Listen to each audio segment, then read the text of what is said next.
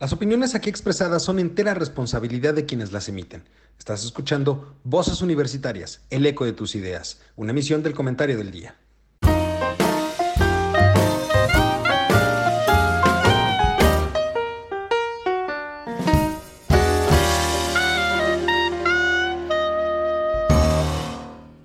Hola, ¿qué tal, mi querido público culto y conocedor? Ya es miércoles, miércoles de Voces Universitarias y como cada semana están mis queridos amigos, compañeros y colegas? Mi querido Juan, ¿cómo estás? Muy buenas tardes. Bien, bien, aquí parece que se va a poner interesante el programa. Así es. Mi querido Mario, ¿cómo estás? Muy buenas tardes. Don Eduardo, muy buenas tardes. Mi querido don Juan, sí, teníamos una breve polémica ahorita antes de, conectarnos ya en vivo eh, entre, con don Juan. Y sí, sí, vamos a abordar los temas que están muy interesantes la agenda que tenemos para el día de hoy y pues muy bienvenidos a esta edición de Voces Universitarias. Pues a, ver, Mario, yo me quedé con algo pendiente. a ver. Caso chingado, pues. yo te preguntaba a ti.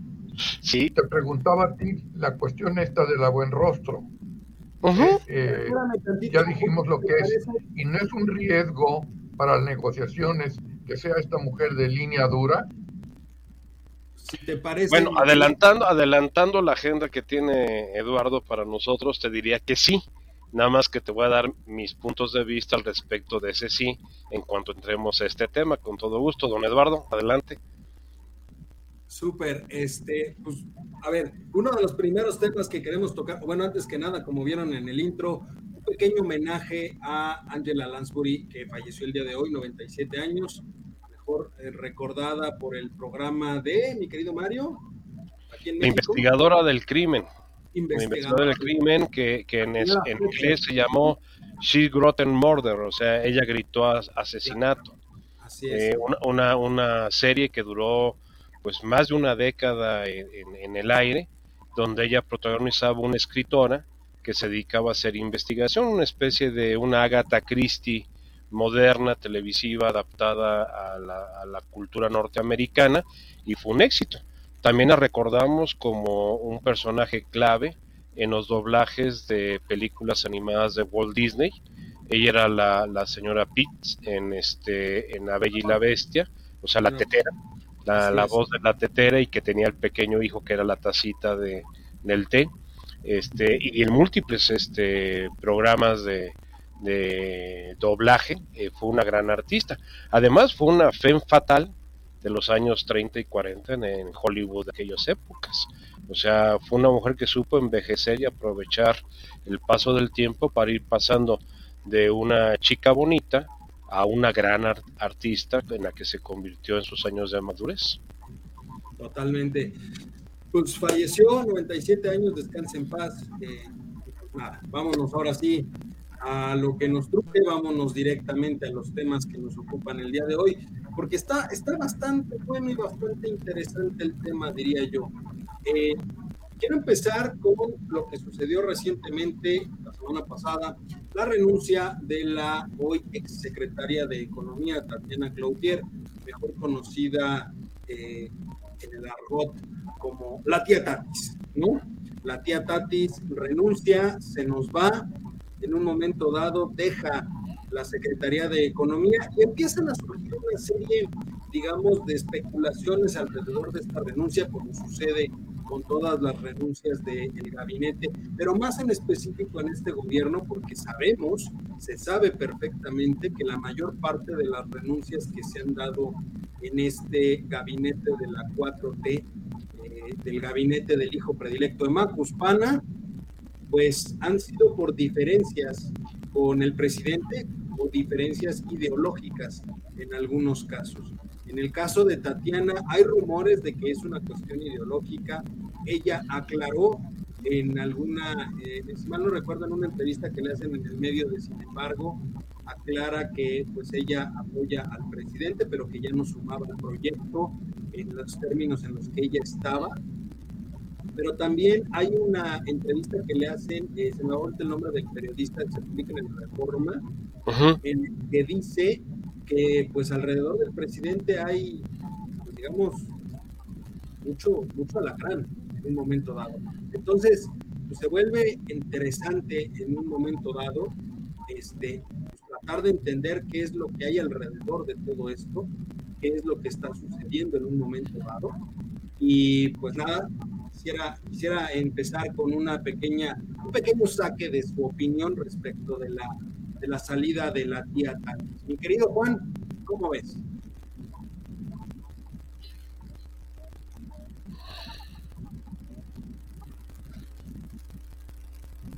Juan.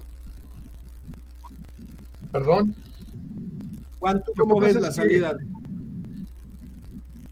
Bueno, no, no, no, no, no, no, no iba por ahí yo, porque yo tenía la idea de que esta mujer desde que estuvo en la universidad era medio activista tirándole al comunismo. Es más, estaba casada con un fulano que se me fue el nombre ahorita, que inclusive estuvo en la cárcel tampoco recuerdo los motivos, pero, pero era una gente de la línea roja, del libro rojo de Mao y demás. Eso es lo que yo tengo del conocimiento de la Tatiana en la universidad. Era inclinada por ese lado y me parece que también a lo mejor le estoy poniendo, le estoy exagerando, pero ella, ella me parece que andaba también ahí en el muro. O sea, yo tengo muy mala impresión por sus inclinaciones ideológicas. Entonces, no entiendo este, qué hacía con Andrés Manuel. La prueba está que al final del día tronó el cohete que tenía que tronar. ¿Por qué? Porque no podían coincidir o compaginar finalmente lo que cada uno quería. Esa es la idea que tengo yo y que posiblemente pudo haber influido en, su renuncia, ¿no? O sea, no estoy de acuerdo contigo, Andrés Manuel, tú ya tienes otra línea como sabemos que el otro tiene sus datos y su línea, pues hasta ahí llegó el asunto, ¿no? Eso es lo que yo pienso. Mario, ¿tú cómo lo ves de saque? ¿Qué opinas de la salida? Mira, básicamente eh, tengo algunos, algunos puntos que, enfatizar. Eh, Tatiana nunca tuvo inclinaciones hacia el pensamiento de izquierda, mucho menos comunista al haber pertenecido al muro en cierta forma, pues el muro es ultraderecha, es, es ultraderecha el movimiento del muro, ahí está un Fernández de Ceballos, hay varios personajes eh, que, que, constituyen el PAN, o sea, siempre se ha hablado de una fuerte contaminación del pensamiento del muro con, con el PAN desde el punto de vista ultraderecha. Hay una versión, hay una versión a la que sí comparto con, con Juan, de que dicen que tanto Alfonso Romo como Tatiana Cloutier compartían eh, un pensamiento de, vamos a llamarle, pues es que ya está muy trillado esto del neoliberalismo, la derecha y pensamiento capitalista, pero sí lo compartían, ¿por qué? Porque hay una corriente muy fuerte que fue retomada este año eh, nuevamente por el Foro Económico Mundial en Davos 2022, que es la Agenda 2030 la Agenda 2030 viene de una, un acuerdo de la ONU en el 2015 en donde se hablan de 17 puntos de sustentabilidad y sostenibilidad de la economía mundial. Eh, el tema es bastante complejo, bastante lleno de, aristas y asegúnes, y que aparentemente tanto Alfonso Romo como la tía Tatis compartían esta, esta línea de pensamiento. Obviamente, totalmente contraria a lo que piensa la 4T y más con estos conceptos eh, sobrellevados de la soberanía. Sí, sí, eh, perdón. Sí, sí, sí, sí, don Juan. Perdón, perdón. ¿Ella estuvo casada con un tal Imanol? No, no, no. Imanol eh, fue este eh, fue el esposo de Claudia, de Claudia Sheinbaum, y, Imanol. No es cierto, Imanol no. No, no, el, esposo de Claudia es, Carlos Simas, perdón. Ah, ya, y, eh, Manol es, un, es un, este, es, es Imanol es, es parte de esa línea que estaba diciendo yo. Sí, exactamente. Y Manol es parte del grupo, junto con Carlos Simas, con Claudia Sheinburg, con Rosario Robles, del Consejo General de Huelga de la época de, de Cedillo, aquella del MOSH y que nos fuimos a la, a la huelga en, en UNAM y que es, y fue la creación de la Policía Federal que fue la que tomó las instalaciones después de un año de huelga en la, en la UNAM. Todo ese grupo intelectual fue el que manejó ese, ese, ese grupo. Sí, y, Manuel es, un, es un intelectual de la UNAM, efectivamente. A ver, eh, un poco volviendo a lo que mencionabas, Mario, en, este tema, parte de las especulaciones que se han hecho es, como bien decías, que ella, ella era una infiltrada. A ver, Juan no entiende cómo es que ella estaba con Andrés. Y hay una realidad específica que recordémosle a todos los que nos están viendo que finalmente ella es Tatiana Cloutier, hija del maquillo Cloutier. Así es. Que fue uno de los principales, eh, de las principales figuras del panismo en México, que fue inclusive candidato a la presidencia de la República. En 1988 contra Salinas de Gortari contra Salinas y, contra Cuauhtémoc, Cárdenas. Y recordarles también que finalmente este, pues, Tatiana, Tatiana mostró durante, digamos, su, su vida más joven política un gran, eh, una gran aceptación y una línea muy específica por la derecha. Así es. Pero la, la ultraderecha, incluso la del muro la del muro, Que, también la llegaron a ligar en un momento con el famoso Yunque. Exactamente. ¿No? Entonces, esa ideología de ultraderecha, muchos no entendemos cómo es que llegó al movimiento de Andrés, ¿no? Y, también hay que entender o hay que dejar claro que, que, lo que se asume es que ella estaba ahí como un movimiento, digamos, para, para detener, digámoslo de esa manera, este, el, avance de la 4T en muchos temas. Y el principal de ellos era el tema, tema comercial, porque ahí lo tenemos complicado. El tema económico. Eh, totalmente de acuerdo, don Eduardo, nada más que me gustaría puntualizar. Manuel J. Cloutier no fue un político toda su vida. Manuel J. Cloutier se forma como un empresario. Él toma la decisión de convertirse en político y él y elige el PAN para hacerlo en 1982. Él era un invitado especial en el Palacio de San Lázaro, recién inaugurado en aquella época, con el presidente López Portillo en su último informe de gobierno, de septiembre, 1 de septiembre de 82. Él iba representando al Consejo Coordinador Empresarial, el organismo cúpula del sector privado. Él era el presidente del Consejo Coordinador Empresarial en 1982 asistió a ese informe en donde el presidente López Portillo estatizó la banca mexicana. Que de hecho, corrígeme si, si me equivoco, pero se, le, se, le, se le quería ver en ese momento como el contrapeso específico de, Fidel Velázquez, que era el principal líder. Del no, no era él. Eh, eh, lo estás en este aspecto lo estamos eh, confundiendo con José María Basagoiti, que era el presidente de la Coparmex en ese momento. Correcto, correcto. tanto José María Basagoiti como Manuel J. Cloutier, como ahorita se me va el nombre de este sinaloense, este que fue presidente, en ese momento era el presidente de la Cámara de Comercio y, Servicios eh, Turísticos, este, eh, tiene un apellido vasco. Eh, que después fue, se, también se fue con ellos al PAN y fue este diputado. Ay, se, me va su nombre de este, de este personaje. De hecho, todo el grupo político, vamos a llamarlo, del sector privado del 82, fue engrosar a, a, las filas del PAN. El mismo este Rufo, el mismo este Rufo Apple, era parte del sector privado, era el presidente del Consejo Coordinador Empresarial de Baja California y fue después posteriormente gobernador del estado, este, apoyado por el PAN. O sea, Goicochea Luna, de, de, Luna era el presidente en aquella época de la Cámara de Comercio en el 82. Todos ellos estaban presentes en este informe en el Palacio de San Lázaro y pues de ahí tomaron la decisión de que tenían que ponerle una hasta aquí al PRI.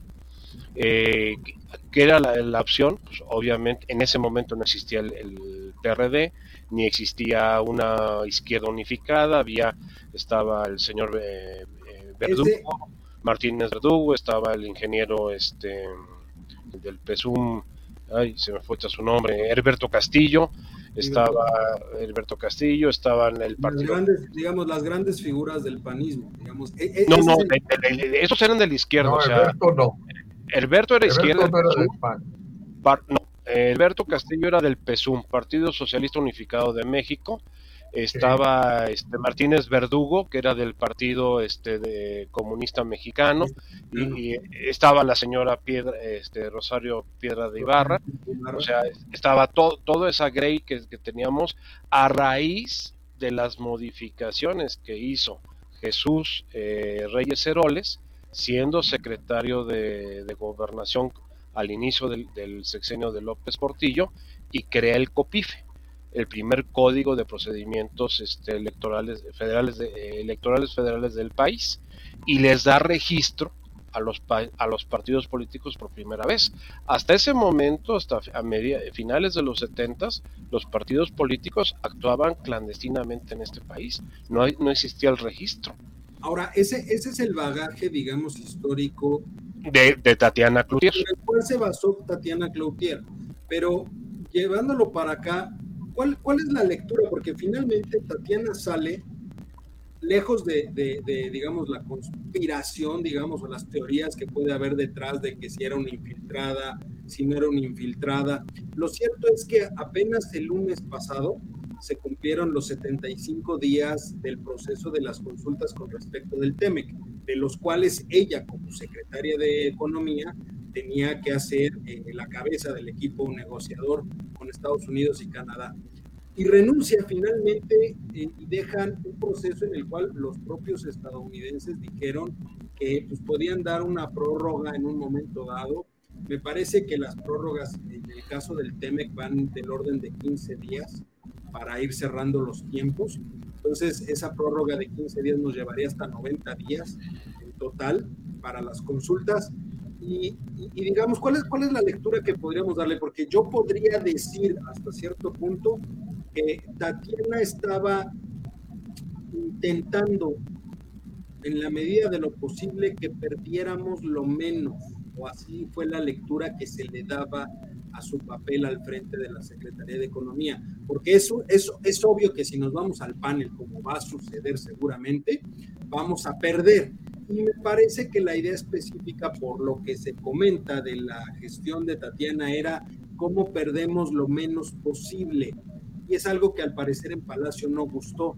Y también es otra de las razones por las cuales se dice que salió de la Secretaría. ¿Cómo leer esto? ¿Cómo leer la, la, controversia comercial que tenemos ahorita con, con, Estados Unidos y Canadá, con la salida de, Tatiana? Mario. Básicamente lo que tú dices es también otra de las líneas de especulación al raíz de esto. En una entrevista que dio esta semana, este, bueno, la semana pasada, el viernes, eh, Tatiana Cluritier a un eh, columnista y analista de la periódico La Jornada, ahorita se me va su nombre, es una, inclusive es regio, es este regio montano, eh, le dijo que ella se iba porque el presidente estaba ahora sí que rodeado de una jauría, ese fue el término que utilizó, de una jauría que no le permitía ver la realidad a la que nos estábamos enfrentando como país y que aparte les lo estaban engañando, que le estaban llevando información que no era correcta y que en particular la secretaria de Energía, Rosario, eh, estaba bloqueando cualquier intento de negociación con los, en, las reuniones con eh, los paneles de discusión de este, del TEMEC. Entonces, ahí Tatiana, eh, en un periódico que le es adverso, con un eh, analista que ha apoyado, vamos a decir, de una forma eh, incondicional a la 4T, le soltó de que el problema está interno dentro de la 4T y que están poniendo en riesgo el propio tratado. O sea, esto fue una entrevista que está publicada en la, en la jornada Ahorita se me va el nombre, a ver si lo recuerdo ahorita en el transcurso del programa. ¿no? ¿no? no, fue en la jornada. El, el, el, periodista es de la jornada. O sea, es un, es un editorialista de la jornada, ahorita me acuerdo su nombre. Sale con Carmen Aisteri. Carmen Aisteri le tiene una, una sección todos los días a las 8 de la mañana donde sale a hacer sus comentarios. También salía este mismo, ella es un hombre grande, salía con Jacobo Saludowski en aquel programa de, de 1 a 3 que tenía en el grupo este, Radio Centro, antes de morir este Jacobo, también salía este personaje, ahorita me recuerdo cuál es su nombre para que lo pueda citar correctamente, insisto, es un personaje que ha sido muy proclive al pensamiento de la 4T. Eh, eh, si esto es cierto, también quiere decir que hay un desmoronamiento interno dentro de la estructura eh, operativa del gobierno de la 4T, lo cual nos puede llevar a escenarios bastante complejos. Ahora, Estados Unidos, antes de que se anunciara la, y lo comentamos en el programa de la semana pasada, eh, anunció que prorrogaba por tiempo indefinido, o sea, no hay, no hay límite de tiempo, los diálogos que estaba teniendo, los diálogos de consulta que estaba teniendo con el panel negociador de, México, Canadá y Estados Unidos. Eh, aquí hay dos razones también de fondo. Eh, lo que vamos a tratar en segmentos posteriores, las elecciones de medio término en Estados Unidos, eh, para definir cuál va a ser la posición del presidente Biden y su forma de, gobernabilidad en los dos próximos años y también la sucesión presidencial que se presenta en dos años también, en el 24. O sea, vamos a tener simultáneamente, como cada 12 años, el escenario de elecciones presidenciales en México y elecciones presidenciales en Estados Unidos. Pues ahí viene la gran incógnita, ¿qué va a pasar en esas elecciones presidenciales? Mucho de la definición dependen, según los analistas, del resultado que tenga el Partido Demócrata frente a los republicanos en estas elecciones de medio, de medio término, porque ahí se va a definir. ahorita regresamos a esa parte, porque sí, eh, a esa parte. Entonces, eh, ahí, eh, por eso fue la prórroga. Otra razón de la prórroga es el día de hoy. El día de hoy está la reunión en Washington con el canciller y el equipo de seguridad nacional para ver la reunión de alto nivel de seguridad entre México y Estados Unidos. Entonces también había ese tema de que no querían, eh, ahora sí que empañar en un momento dado con el anuncio de que entramos un panel porque no llegamos a un acuerdo, este, esta, esta reunión que se está celebrando el día de hoy en Washington por parte de los grupos. No es cierto, no es el día de hoy, hoy, es miércoles. Mañana jueves es, la reunión en Washington de, los grupos de alto nivel de seguridad de los dos países. Entonces, había una serie de eventos ahorita eh, en, el mes de octubre y los primeros días de noviembre que no eran muy convenientes desde el punto de vista político presionar el ambiente con esto. Pero por desgracia se atravesó el jueves pasado la renuncia de la secretaria, aludiendo de que ya no le permitían sumar en el discurso este tan manifestado en redes sociales donde ella llegó a, las lágrimas y se le quebró la voz y le dijo que lo que haría mucho el presidente, pero que ya no estaba de acuerdo con lo que estaba sucediendo y que no le permitían sumar más, por lo tanto se tenía que retirar. Y al final el famoso abrazo que no fue abrazo, que hoy el presidente, ya lo platicaremos más adelante, lo volvió a insistir al respecto. El presidente anda nervioso, desde el lunes está nervioso en las mañaneras, porque él, él no ha podido poner la gente y esto lo, lo, este, lo, mortifica demasiado y más que también el lunes le apareció el famoso libro del rey del cash en donde pues muchas versiones que hemos escuchado de manera aislada empiezan a tomar sentido en una trama ahora sí de un verdadero complot para financiar todo su proyecto político a través de flujo de dinero en efectivo lo cual pues si unimos eh, elementos que han salido a lo largo de estos años de los hermanos de él, del secretario particular, del caso de Delfina en, Chalco cuando fue presidenta municipal y varios elementos, pues empieza a tomar mucha coherencia, aunque el documento, déjenme decirles, es un testimonial. No tiene por ningún lado pruebas al respecto. Entonces, eh, regresando al tema de Tatiana, sí. tenemos la versión de que era una infiltrada, de que era parte del grupo de Alfonso Romo con la extrema derecha por los intereses este, económicos internacionales, representantes del neoliberalismo. Esa es una corriente. Otra corriente también nos habla de que estuvo en contra de la aprobación de la militarización de la Guardia Nacional, de pasarse a la Sedena, y eh, prorrogar ahorita como ya fue la, decisión de las dos cámaras. Falta que lo aprueben los, los congresos eh, locales a nivel estatal. Tenemos que tener las dos terceras partes de los congresos locales para que esta reforma constitucional proceda. Ahorita está, está a nivel federal. Ahora vámonos al nivel estatal, que es la segunda parte de una aprobación a reformas constitucionales. Entonces, eh, también que esto fue un tema de discusión porque eh, Tatiana Cloutier estaba en contra de la figura de la militarización en el proceso de gobernanza del país. Entonces, yo pienso que fue todo un cóctel, o sea, mi opinión personal es que es todo un cóctel de elementos que se están haciendo crisis en la última fase del actual gobierno. ¿Por qué? Porque estamos a menos de dos años de que esto termine. Esto termina el día 30 de septiembre del 2024. Totalmente. Eh, Juan, ¿tú qué lectura le, das a esto? Porque, a ver, es evidente que había incomodidad por parte del presidente cuando se despidió Tatiana. Y es evidente que al interior del gabinete, y lo hemos platicado mucho tú y yo y se ha platicado aquí en el programa, es evidente que al interior del gabinete también hay mucho descontento. ¿Cómo, cómo ves tú la renuncia? O sea,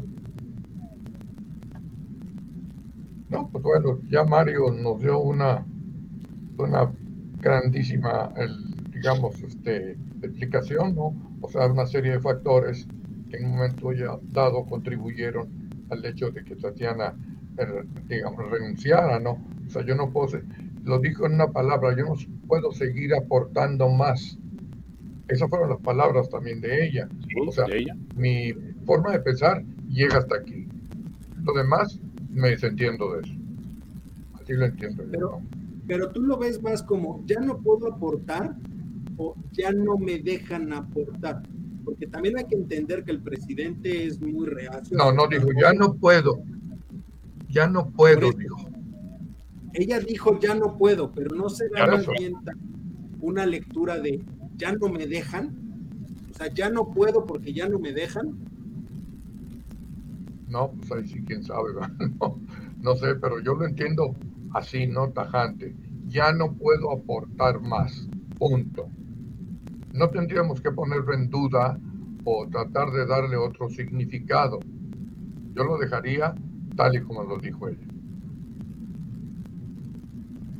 Ok, y digamos, en todo este contexto, pues como ya lo veníamos diciendo en su momento, se une o se, liga, digamos, con la posición que va a tomar Estados Unidos eh, una vez que haya finalizado el proceso electoral, que estamos a tres semanas del proceso electoral en Estados Unidos, de las intermedias. Y aquí me gustaría eh, preguntarles nada más para cerrar el tema de, de la renuncia de Tatiana. Me gustaría preguntarles si la salida de ella nos deja vulnerables, independientemente del resultado en Estados Unidos, nos deja más vulnerables en el proceso de, de la controversia comercial o puede ser que tomemos nuevo aire por el propio cambio que se está dando. ¿Tú cómo lo ves, Juan?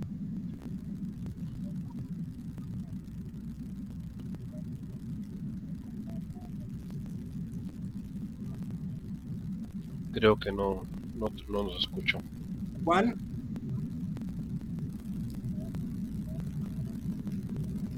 No, creo que no nos escucha, creo que le está fallando ahí. Este Mario, ¿tú cómo lo ves?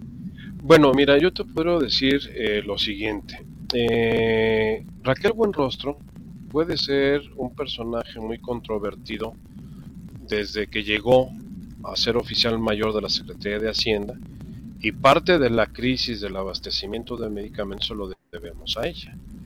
Eh, tiene una formación excelente, o sea, es una matemática de la UNAM y tiene una maestría en el Colegio de México de Economía. O sea, no es ninguna persona incapaz e impreparada. Pero el problema que hemos visto con, los colaboradores de la 4T y los más cercanos al, presidente es que pesa más eh, la abyección al presidente y a sus pensamientos y a sus ideas y a sus caprichos que el razonamiento y la lógica de las cosas.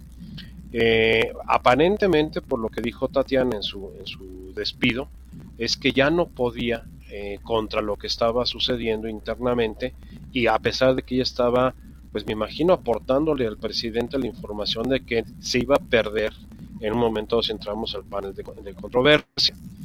Eh, esto va a poner una situación muy vulnerable al país en un momento crítico en el año entrante, porque esto se va a resolver hasta finales del año entrante. O sea, si nos vamos al panel de controversia, que se pida, por decir algo, después de las elecciones intermedias en Estados Unidos a finales de noviembre, el resultado de ese panel lo vamos a tener pues, prácticamente en un año, en octubre del año entrante. ¿Y qué va a suceder? Que van a venir las sanciones, pero vamos a estar en la antesala ya de la definición de candidatos para preparar la elección de la Asociación Presidencial del 2024. Fíjate que ahí, pasaba algo muy curioso que le comentaba yo a Juan hace algunos días justamente. Que le decía, a ver, el proceso es muy sencillo en un momento dado. Podemos irnos al panel y perderla sin mayor problema. ¿No? Y Estados Unidos o el resultado del panel nos van a decir, a ver, tienes dos opciones. Te levanto el arancel, ¿no? O te doy la oportunidad nuevamente, ya que está claro que tú estás violando el tratado, o te doy la oportunidad de que cambies la legislación o lo que sea necesario para que no te impongan los aranceles. Totalmente de acuerdo. ¿eh?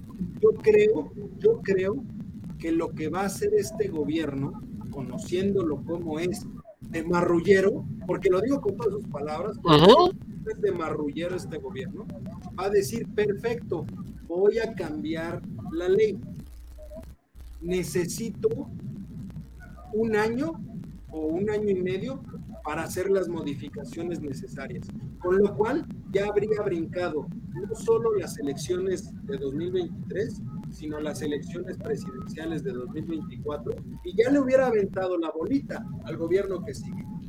Mm, yo te voy a decir que coincido en la primera parte del argumento, totalmente.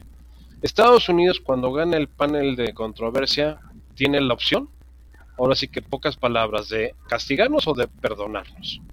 Tiene la opción, porque no, no, el panel no lo obliga a, generar una sanción a la economía mexicana.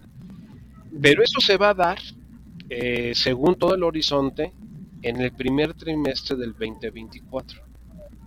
Esa, esa decisión la va a tener el gobierno norteamericano en el primer trimestre del 2024. ¿Qué pasa si el gobierno norteamericano dice, si el candidato de Morena continúa, sanción y golpe duro económico al país este, en un momento determinado. Pero si llega la alternativa, ahí queda el asunto, borrón y cuenta nueva, porque el nuevo gobierno se compromete a corregir los grandes errores que se cometieron en este gobierno. Puede ser una herramienta de... pero justamente va a depender mucho, va a depender mucho, Mario, de, de cómo se encuentren las encuestas para la presidencial en Estados Unidos, ¿eh? Porque hay que, hay que entender que si Trump decide postularse y Biden va por la reelección, pues entonces ahí tenemos una polarización impresionante porque finalmente eh, eh, eh, si, si, Trump le favorecen las encuestas, Andrés Manuel se va a sentir envalentonado, ¿eh? No, te voy a decir por qué no, porque la elección presidencial de Estados Unidos va a ser en noviembre del 24 cuando la de nosotros ya se haya llevado a cabo e inclusive el nuevo presidente ya esté en funciones. Porque en nuestro calendario electoral se modificó en este sexenio para que el periodo presidencial termine el 30 de septiembre y el próximo presidente de este país o presidenta tomará posesión el primero de octubre del 24.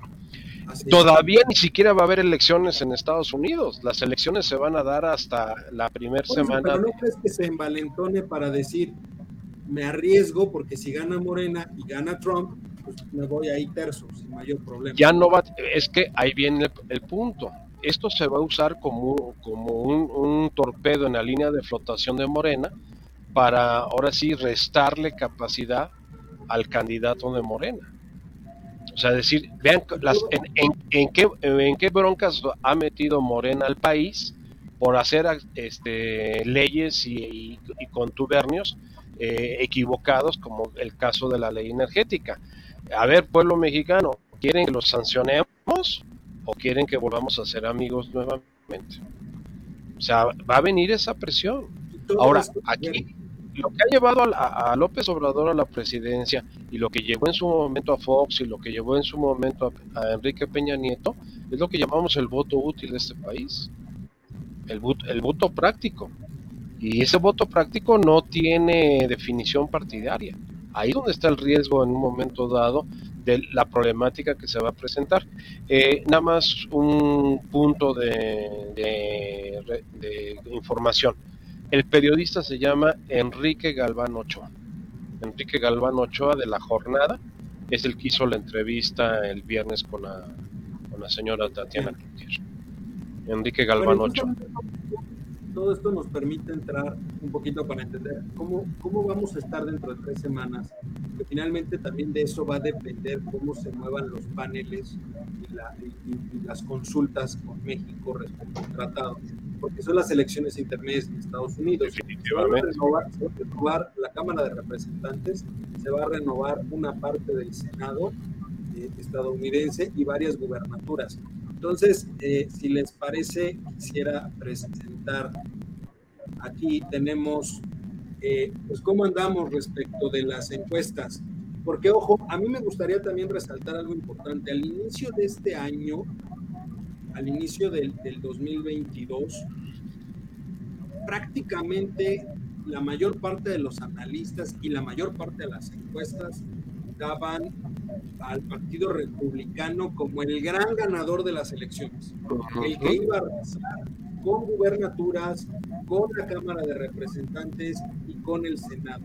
Prácticamente el escenario al inicio de este año era que el Partido Demócrata se desdibujaba y con ello la posible candidatura y triunfo en caso de buscar la reelección de Joe Biden. Pero la realidad es que ahorita tres semanas las encuestas han cambiado de manera, de manera brutal. O sea, si lo vemos aquí, esta primera que son las, eh, las encuestadoras para la Cámara de Representantes, prácticamente ahorita a fin de año, pues nos están dando un valor muy parejo, inclusive una pequeña ventaja por parte de los demócratas sobre los republicanos. Eh, si nos vamos, por ejemplo, a la del economista, de Economist, tenemos estas tendencias y lo mismo le dan una pequeña ventaja a los demócratas sobre los republicanos. Eh, el Emerson College, ellos los empatan técnicamente a los dos con un 45% de intenciones. Tienes la de Fox News, por supuesto sabemos eh, quién es Fox News y a pesar de eso, también manifiestan un empate. Fox News sabemos que es muy eh, tirado, digamos, hacia la línea de los republicanos, pero en este caso eh, concuerdan específicamente con este tema. Tienes la de eh, ellos eh, le dan una ventaja mucho más alta a los demócratas. En fin, prácticamente todas las encuestas ahorita están manifestando, bueno, esta es la, de Trafalgar, eh, le da una ventaja a los republicanos sobre los demócratas, pero el agregado te dice que los demócratas tienen una oportunidad importante de tener una mayoría en la Cámara de Representantes. Sobre las gubernaturas, pues tenemos esto. En el caso de Alabama, tenemos un, un porcentaje mucho más eh, enfocado, digamos, hacia los republicanos, está más, eh, la tendencia dice que se van hacia los republicanos, hacia la señora Kay Bay. Eh, en el caso de Alaska, republicanos. En el caso de Arizona, son los demócratas. En el caso de Arkansas, los republicanos. California, ese no, no esperábamos otra cosa, los demócratas. Carolina del Sur, ganarían los republicanos. Es decir, si los vemos, en realidad prácticamente estamos 50-50, digamos, eh, de las gubernaturas se las llevarían los demócratas y 50% se las estarían llevando los republicanos. Pero lo que llama más la atención aquí es que dadas estas encuestas, salvo algunos casos como por ejemplo en Iowa, que, tienen una ventaja mucho más amplia los republicanos, o Maryland, que van ganando los demócratas en específico, pues prácticamente en las otras tenemos empates. Es decir, están muy pegaditos. La, la ganancia es eh, por puntos muy, muy cerrados, ¿no? Y pues finalmente esto sabemos que se va a decidir por el tipo de, de, sistema electoral que tiene Estados Unidos. Se va a decidir pues prácticamente por el cierre. Wisconsin, por ejemplo, estamos 50-50, tenemos el empate técnico aquí, ¿no? Y pues prácticamente en el caso del Senado, pues estaríamos hablando que habría 51 demócratas contra 49 republicanos. Es decir, apenitas arañarían la mayoría los demócratas en el Senado, apenitas a, este, amarrarían la mayoría en la Cámara de Representantes y estarían muy parejos en las cuestiones de las gubernaturas. ¿Cómo, Oye, Eduardo. ¿Cómo leer esto? ¿Qué pasó, Juan? Oye, este, nos estamos quedando mucho tiempo en esto y todavía tenemos material.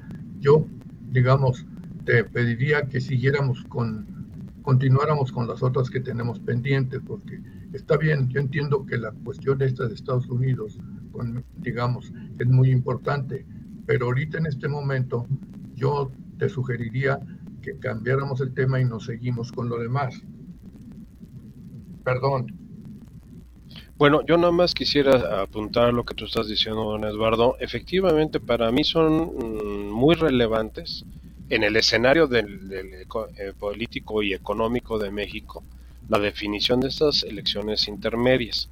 Y tú lo que apuntas en estas estadísticas que nos estás presentando es que el que alcanza em, y empata gana. Y esa es una realidad. O sea, eh, si vemos el escenario en el primer trimestre de este año, los republicanos barrían en una forma inmisericordia a los demócratas. Eh, a raíz del conflicto Ucrania-Rusia, las cosas empezaron a cambiar. Curiosamente, gracias compañero este, Vladimir por habernos metido en esta dinámica en donde el presidente Biden empezó a tener una, una actividad muy diferente a la que tuvimos hace un año con la salida de Afganistán. O sea, eh, ahí se le desmoronó la popularidad y curiosamente ahorita le ha levantado la popularidad el conflicto Ucrania-Rusia y sus intervenciones. Esto ha servido para potencializar al Partido Demócrata.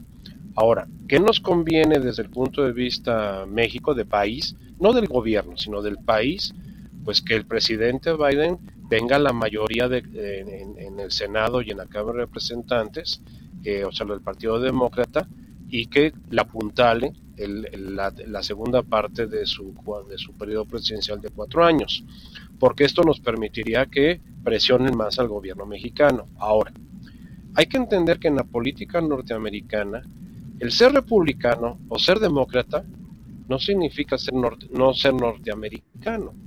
Desde la fundación de los Estados Unidos de Norteamérica como una, un país independiente y libre, eh, los padres de la, de la, nación, los padres de la patria, eh, crearon una estructura muy clara. La diferencia ideológica entre republicanos y demócratas no prácticamente no existe. Eh, el, el, modelo económico es el mismo, cambian las formas en que lo desarrollan. Los republicanos son más conservadores, más apegados al lado eh, de la derecha, pero considerando un centro, un centro derecha, y los demócratas son, ya. son más manejados de del, del centro izquierda. Pero ya sean demócratas o republicanos, Estados Unidos mantiene una línea que ha sido muy estable efectivamente, Donald Trump fue alguien que vino a desquebrajar este modelo, eh, que ha estado eh, presente más de 200 años en el sistema político norteamericano. Por eso yo dudo mucho que le, le dejen llegar nuevamente este al gobierno de Estados Unidos. finalmente e, esta reconfiguración que se puede dar donde los demócratas tengan esa ganancia, también eso va a mover de cierta manera las, las encuestas dentro de México para las preferencias electorales por primer, en primera instancia, pero también nos va a mover en la postura que puedan tener respecto de las consultas, porque vamos a tener ahora un presidente americano mucho más empoderado, digamos, más reforzado por la ganancia de, de, su partido y eso pues finalmente también va a llevar a que cambie la posible postura laxa que había tenido con respecto a nosotros hasta este momento. Yo te diría que Biden no es un hombre laxo. Biden es un político del viejo cuño, que te diría que es mano de eh, guante de seda en mano de hierro. O sea, el señor es muy... No, no hace espavientos, no, no es un histriónico tipo Trump o tipo López Obrador que hacen escándalo de todo y se vuelven en la bandera nacional. No, Biden es un hombre muy sensato, muy sereno, que así como es eh, frío en el manejo político, sus decisiones también las son. O sea, no ha tenido que golpear a México abiertamente en, un discurso, pero sí nos han estado marcando la pauta en donde nos hemos empezado a salir de, de, los intereses de Estados Unidos. Y tenemos que entender algo muy claramente. Somos parte de Norteamérica no de Estados Unidos, pero sí de, la parte norteamericana. Y eso, eso a veces no queda bastante claro, que justo eso me lleva a todo lo que ha reconfigurado dentro del país, el tema justo de los posibles presidenciales, ya para entrar a este último tema. Y en este aspecto en específico de los presidenciales, llamó mucho la atención que recientemente en la mañanera el presidente ya mencionó una lista prácticamente decía de 38 personas y demás, de, la, de, la, de la oposición como posibles candidatos. Y del lado de Morena, también me llamó la atención que ya volvió a incluir a Ricardo Monreal. Ya, y a Fernández Noroña, y a Fernández Noroña también lo metió. ¿no? Ya los volvió a meter, los, los metió al discurso. Yo creo que Ricardo Monreal está feliz y lo ha expresado ya diciendo, pues claro, yo ya lo logré, ya volví a estar en el beneplácito, que no creo que sea tanto así, sino nada más es para, para agradecerle, digamos, que haya pasado la, reforma en los términos pues, no iguales como él lo quería, pero pasó finalmente. Y del lado de la oposición da 32, tengo aquí una lista de 32 posibles candidatos, a ver qué les, qué les parece. Tienen, o de acuerdo a lo que dijo el presidente, los posibles candidatos a la presidencia de la oposición son Ricardo Anaya, Lili Telles, Santiago Krill, Juan Carlos Romero Hitz, Gabriel Cuadri, Demetrio Sodi, Mauricio Vila, Mauricio Curi, Diego Sinué, Francisco Domínguez, Maru Campos, Francisco Javier García Cabeza de Vaca, Margarita Zavala, Alito Moreno, Alejandro Murat, Enrique de la Madrid, Osorio Chong, Claudia Ruiz Macié, Beatriz Paredes, Alfredo del Mazo, José Ángel Gurría, también ya lo incluyó, Silvano Aureoles, que él se incluyó solito, pero ya lo tomó en la lista, Miguel Ángel Mancera, Enrique Alfaro, Samuel García, Luis Donaldo Colosio Riojas, Claudio X González, Chumel Torres, ¿por qué no? También lo incluyó, Lorenzo Córdoba, Carlos Lorete Mola, Gustavo de Hoyos y Ulises Ruiz. Son los 32 nombres que él dio a conocer respecto de los posibles candidatos. ¿Cómo ves la lista, Juan? Exageradamente ridícula, la mera verdad, porque hay gente que no tiene nada que hacer ahí, absolutamente nada que hacer. Y tú lo sabes también, digamos, el caso de Lorenzo Córdoba, no puede. No puede. ¿De acuerdo? No puede. Lorenzo Córdoba no puede. ¿Sabes a quién le faltó incluir? A Joaquín ¿Eh? López Dóriga. No, a, Víctor Trujillo. Ah, bueno.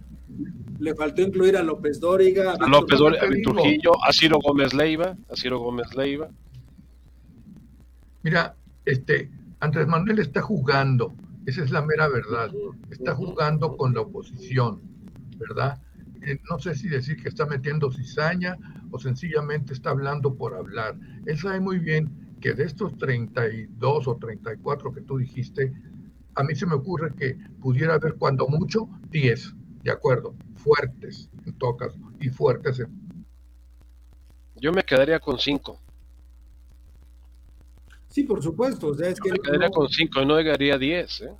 Ahora, déjame darte un dato, don Eduardo. lo hizo, pero, pero no sé, no más de 10, pero está jugando con la oposición.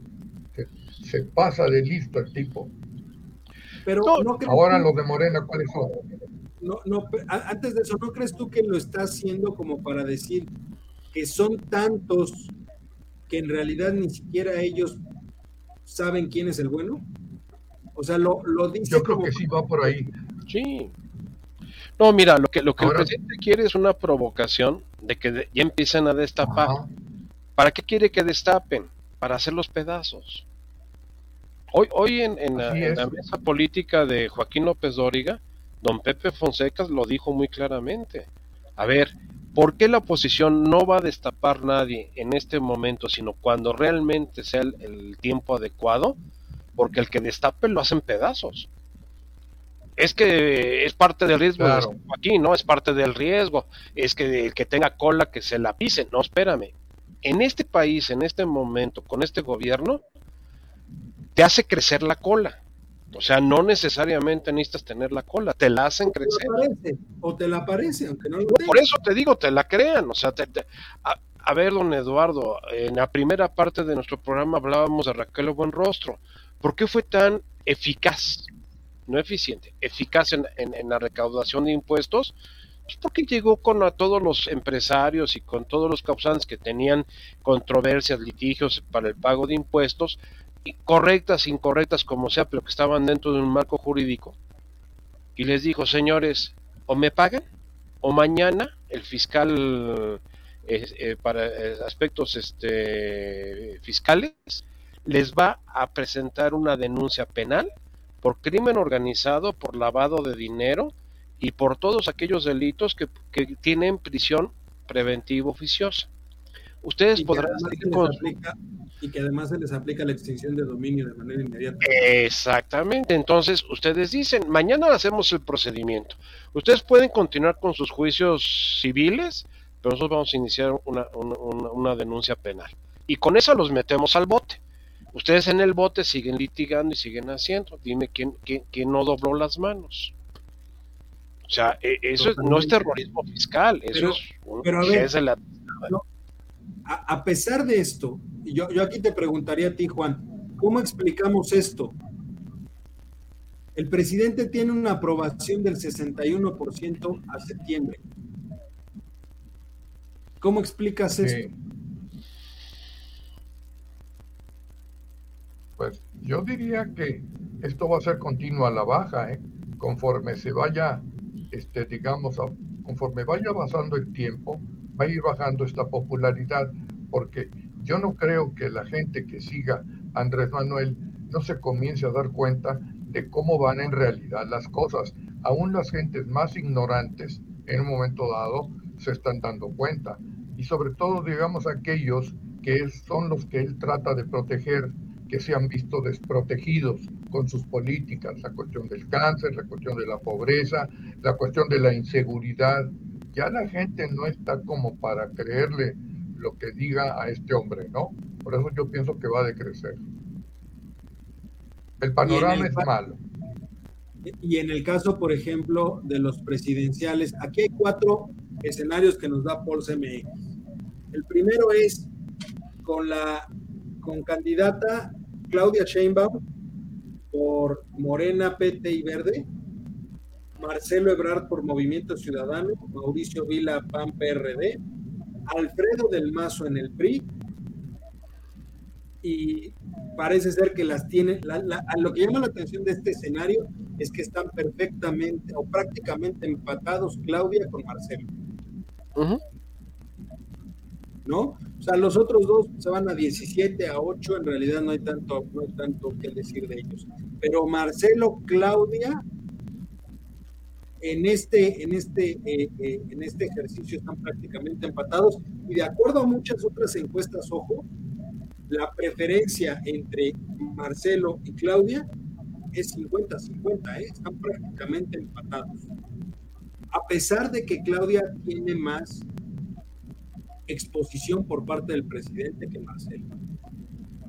Yo creo, salvo que, Claudia ya no está, Claudia ya llegó a un punto máximo que puede crecer y ya de ahí no se va a mover, lo cual es un riesgo para Morena si quiere ganar la elección. El otro escenario es Marcelo como candidato de Morena, Mauricio Vila, PAN PRD, Luis Donaldo Colosio en Movimiento Ciudadano y Alito Moreno en el PRI. Marcelo aumenta considerablemente el porcentaje si está en Morena, que si está en otro partido.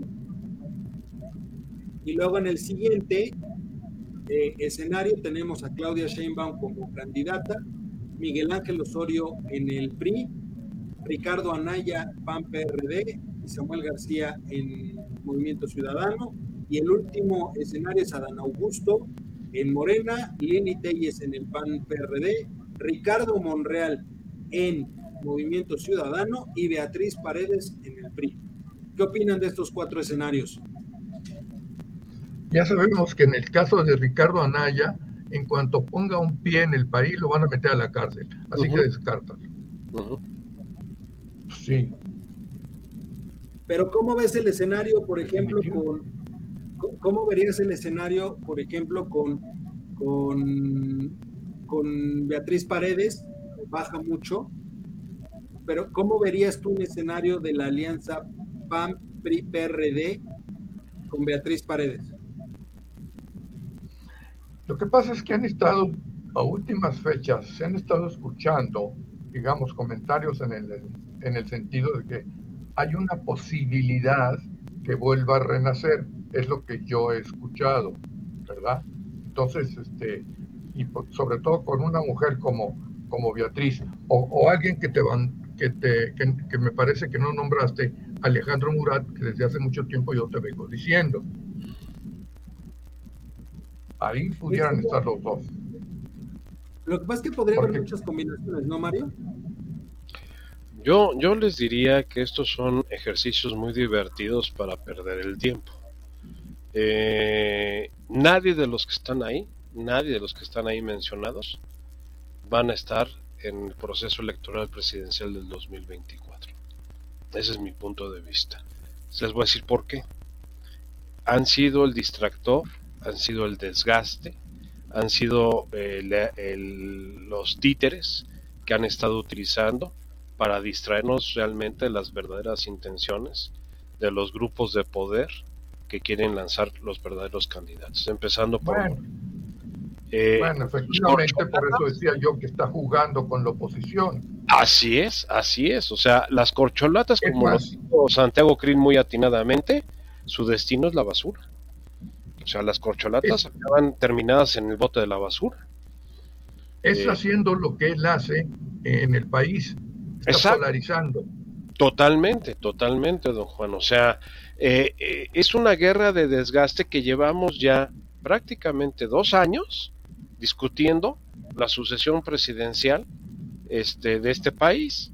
O sea, el haber destapado durante la pandemia a las corcholatas y haber armado toda esta parafernalia ha sido un excelente distractor. Hoy lo refuerza, hoy lo refuerza, ahora, ahora dice, no, sí, Monreal, Monreal, ya no es el hijo pródigo, ahora es el hijo desobediente y lo traemos.